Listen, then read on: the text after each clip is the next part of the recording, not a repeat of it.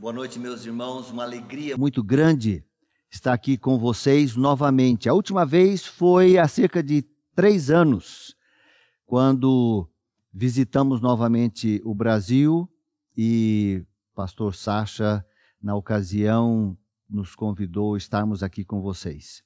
Ah, dessa vez, de uma maneira um pouco diferente, mas a mesma palavra, a mesma mensagem, a mesma missão. Eu gostaria de pedir a sua atenção por alguns minutos para abrirmos juntos a palavra de Deus e aprendermos dela nessa noite. O apóstolo Paulo, ele sai para a sua segunda viagem missionária para fortalecer os irmãos. Uh, e aí, agora, com Silas, o jovem Timóteo, passam primeiramente pela cidade de Derbe, Listra, aonde eles já tinham passado na primeira visita. E assim, como diz a palavra, as igrejas eram fortalecidas na fé e cresciam em número cada dia. Estava indo tudo muito bem. Olha que maravilha.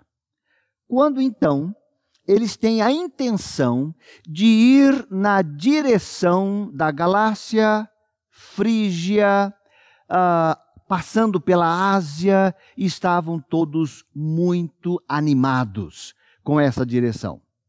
E é aqui que começa o nosso estudo. Abra sua Bíblia em casa, em Atos capítulo 16, e vamos começar com versículos 6 e 7.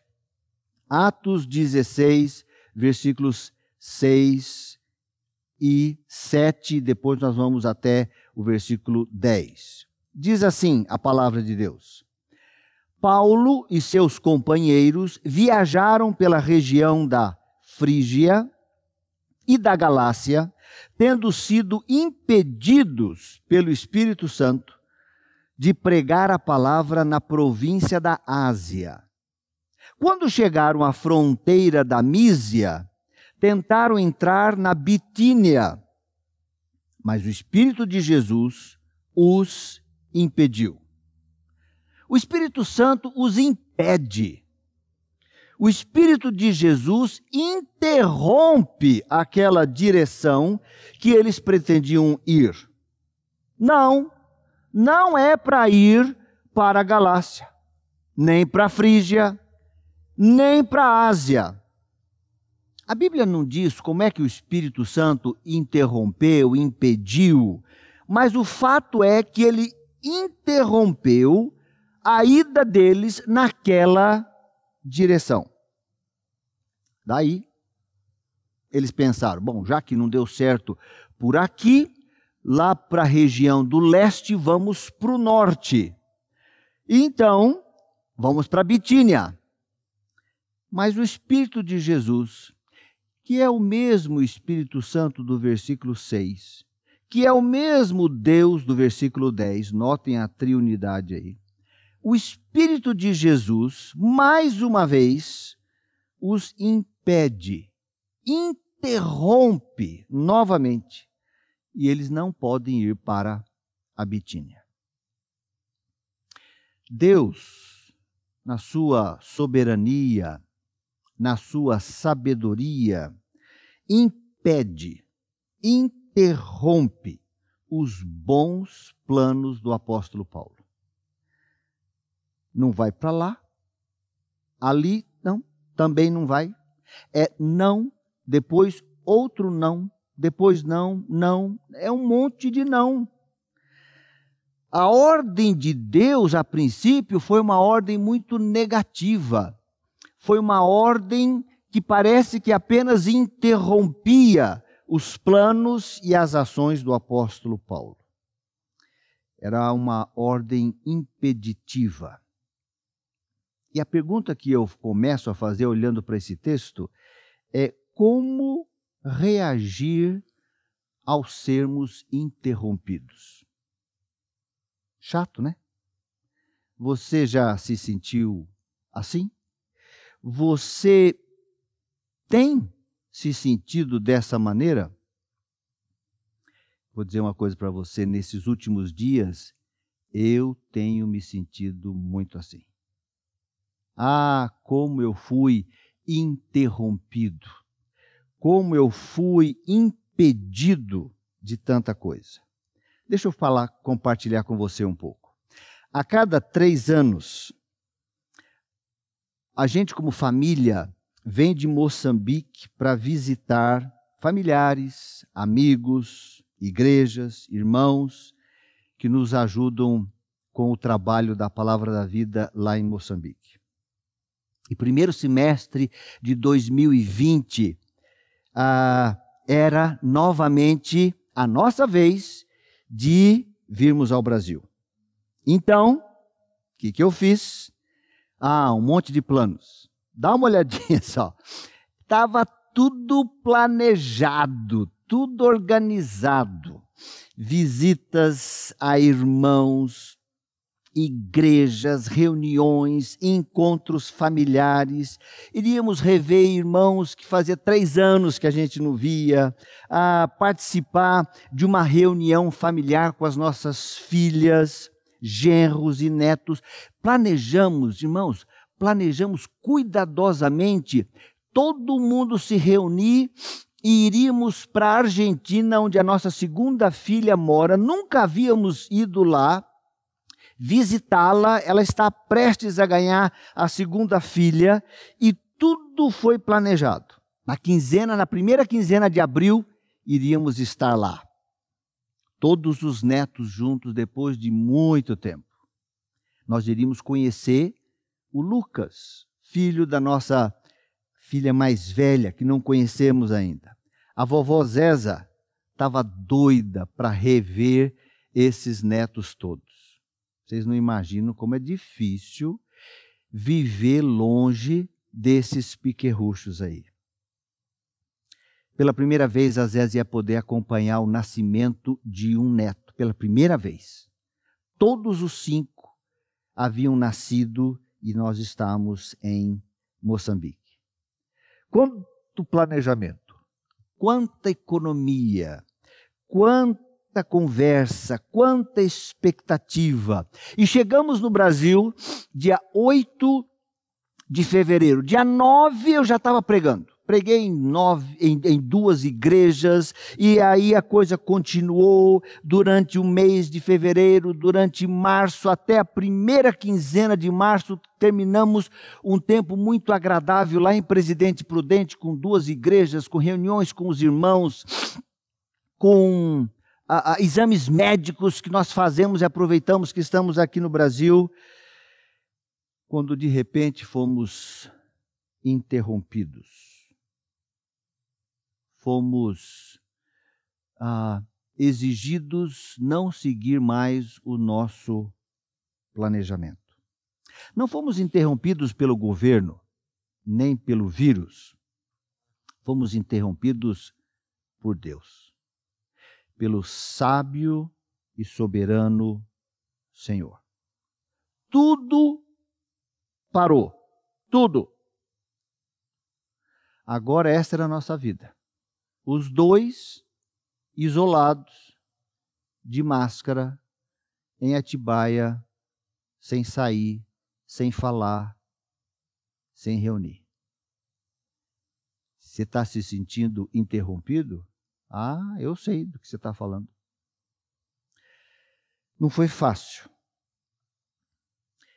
Aquela reunião familiar, aquela ida para a Argentina, aquele rever dos netos, só sobrou um, graças a Deus. Mas por enquanto, nada. Nada. Difícil chato. Sentimento de fui impedido, interrompido. Ah, nós tentamos mudar o voo de abril para junho, mas agora já fechou até setembro, junho também não vai acontecer. Ou seja, junto com você, eu também me sinto extremamente impedido. Aliás, Impedir, por definição, significa dificultar uma ação, tornar algo impraticável, prender pelos pés. É assim que eu me sinto. Interrompido é por termo a. É fim de algo. Fazer cessar parar de fazer. É exatamente isso. É exatamente assim que eu estou me sentindo. Sentir-me interrompido foca no que eu não pude fazer. Sentir-me interrompido focaliza naquilo que eu deixei de realizar. Sentir-me interrompido olha para trás, me imobiliza.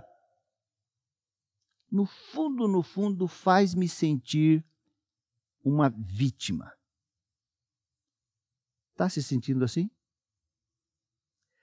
Está sendo esta a tua reação? Talvez você fala nada mais do que natural. É, é natural.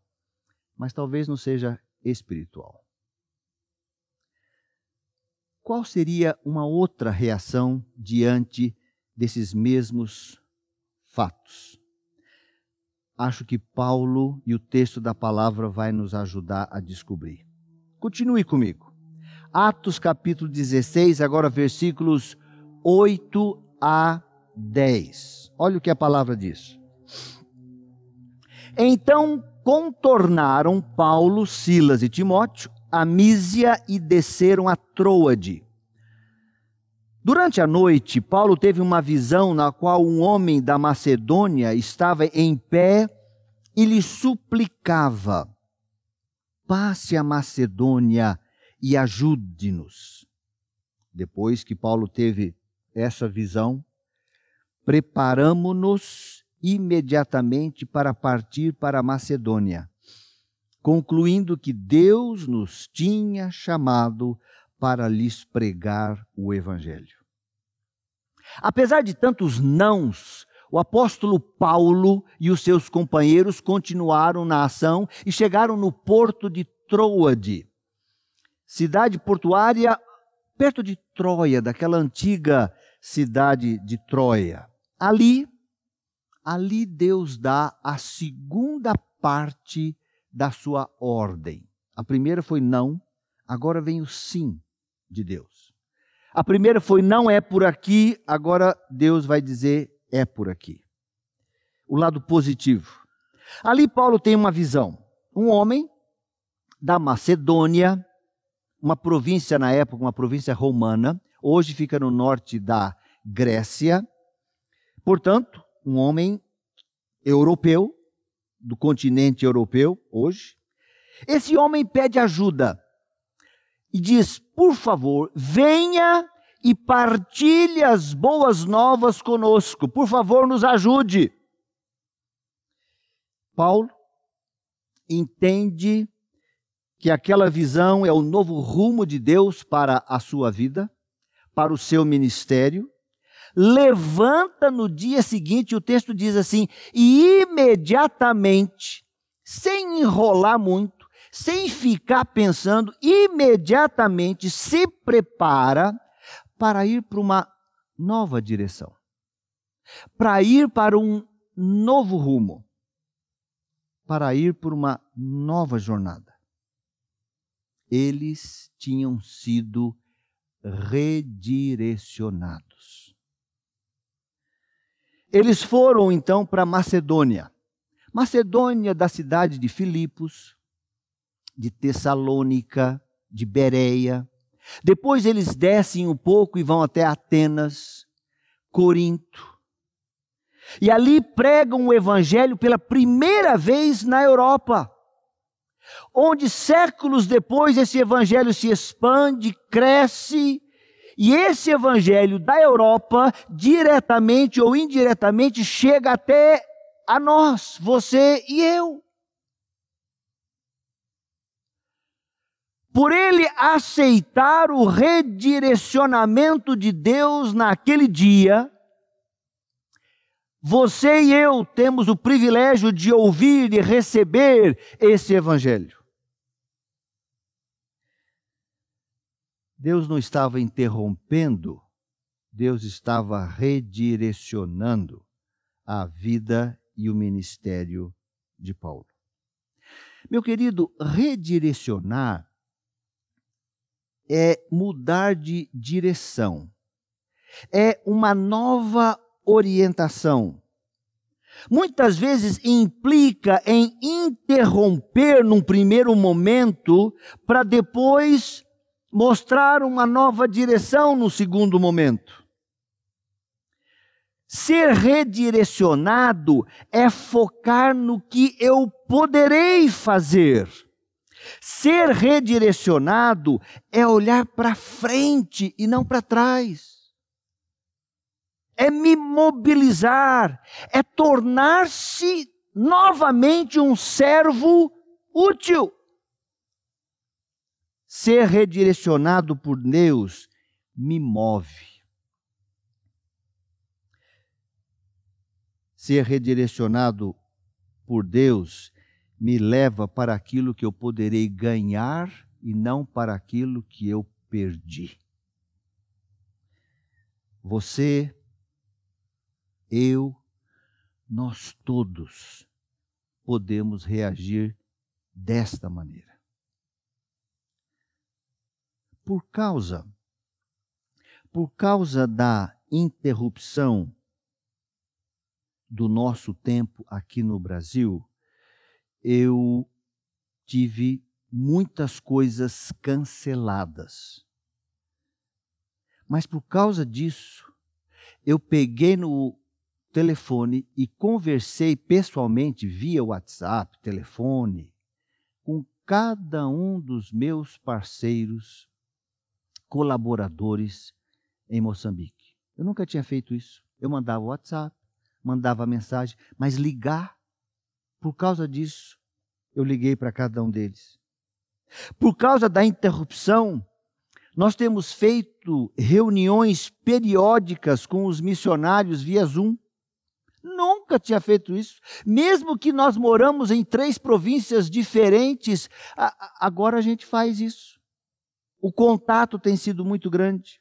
Por causa da interrupção, nós temos gravado séries de estudos bíblicos para colocar à disposição dos jovens, isso em áudio.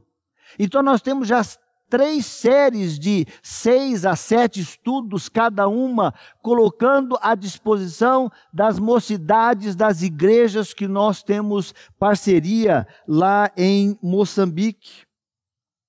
Por causa, isso nós chamamos de PVCast, olha que chique. Nós temos feito discipulado por WhatsApp, vocês já imaginaram isso? É. Por que, que eu não pensei isso antes, gente? Agora eu sei que eu posso discipular jovens, pessoas que participam do nosso treinamento chamado Projeto Timóteo, mas eles são lá do norte do país, eles iam embora e acabava. Agora eu sei que eu posso acompanhá-los através desses meios. Por causa da interrupção, nós criamos um diário de hora silenciosa através do celular. Uma coisa simples, adaptável à realidade e possibilidade deles. Agora, olha que interessante. Por causa dessa interrupção, essa é a nossa equipe que você está vendo aí, toda a equipe. Essa foto foi tirada no finalzinho de janeiro, dias antes de eu vir para cá. Toda essa equipe está lá em Moçambique, menos um casal o fundador, pastor Carlos e Zéza. Vieram, a princípio, felizes, cantarolando, achando que ia ser um tempo normal no Brasil. E nesse período de tanta mudança, de tanta criatividade, decisões, o único que não está lá é o diretor fundador da Palavra da Vida Moçambique. E ele não devia estar tá mesmo. Porque Deus, na sua bondade, está dando uma oportunidade dessa equipe maravilhosa ser treinada como é que vai ser trabalhar sem o Carlos e a Zéza. Porque nós já não somos novos, daqui a alguns anos nós não vamos estar lá. Ou vamos estar menos. E olha o que, que Deus está fazendo. Ah, que maravilha. Eles estão sendo treinados a trabalharem sem nós. Por causa dessa interrupção, vou contar uma coisa para vocês. Nos últimos dez anos, nós nunca tivemos tanto contato por tanto tempo com os nossos pais. Não conta pro Dória, mas a gente. Eu tenho almoçado muitas vezes com meu pai. Nesses últimos domingos, os nossos cultos têm sido na varanda da casa do meu pai. E meu pai, aos 86 anos, falou assim: Eu não sei qual é a vontade de Deus para o mundo, mas para mim eu tenho agradecido, porque eu tenho os meus três filhos comigo como nunca antes. Meu sogro, minha sogra, ele acabou de fazer 97 e ela 94. Nós pudemos estar lá com máscara, com distância social, mas estamos lá por causa dessa interrupção, nós estamos convivendo, pelo menos, com um dos nossos netos como nunca, nunca aconteceu. Como é que você está reagindo, meu querido? Como é que você está reagindo diante dessa pandemia? Você está reagindo como alguém que fora interrompido ou alguém que foi redirecionado por Deus. Assim como o apóstolo Paulo ouviu o grito do homem da Macedônia, passa a Macedônia e ajude-nos. Ouça o grito da sua alma, que talvez há muito tempo está a, a gritar: por favor, ajuda-me a crescer. Pare com essa vida secularizada e aprenda a ser um verdadeiro discípulo e seguidor de Jesus. Quem sabe Deus está te redirecionando a ter um relacionamento mais profundo. Um relacionamento que não dependa do domingo, pois o domingo acabou a reunião da qual a sua fé dependia, não existe. Você tem só Deus, a Bíblia e a oração. É o que basta. Os irmãos chegam através desses meios, mas a sua alma talvez esteja a gritar por muitos anos. Ouça, ouça o grito do seu cônjuge da sua família, que talvez esteja gritando: passe a sua vida agitada e ajude-nos. Para, aproveite para aprender a se relacionar, em vez de brigar mais lá dentro do seu apartamento, aprenda a se relacionar. Como é que você faz com seus filhos? Pare de ser apenas provedor e seja também um pai, um discipulador, uma mãe que senta e ouve e conversa com seus filhos. Não basta prover, é necessário conviver. Ouça, ouça o grito dos seus vizinhos, colegas que estão desesperançados e você com as boas novas na mão, talvez agora você perceba que há tempo para você ajudá-los. Ouça, ouça os gritos de socorro à sua volta, pois agora Deus silenciou o mundo à sua volta para que você fosse redirecionado. Deus está nos redirecionando, esticando, inovando as nossas vidas. E nós? Como é que nós vamos reagir? Interrompidos, fomos todos redirecionados por Deus. A minha agenda não foi interrompida, foi redirecionada. E a sua vida? Como é que você vai reagir? Pergunto: vai reagir como alguém que foi apenas interrompido?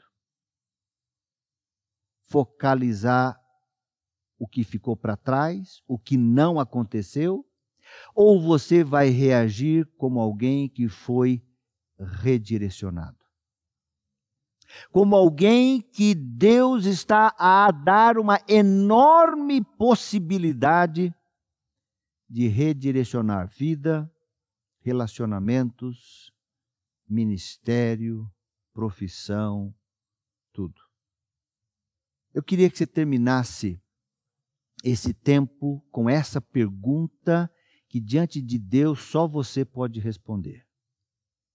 Diante dessa pandemia, eu vou reagir como alguém que foi apenas interrompido ou seguindo o exemplo do apóstolo Paulo, vou reagir como alguém que foi redirecionado para glorificar ainda mais a Deus, para ser um melhor discípulo de Jesus, para fazer ainda mais discípulos de Jesus.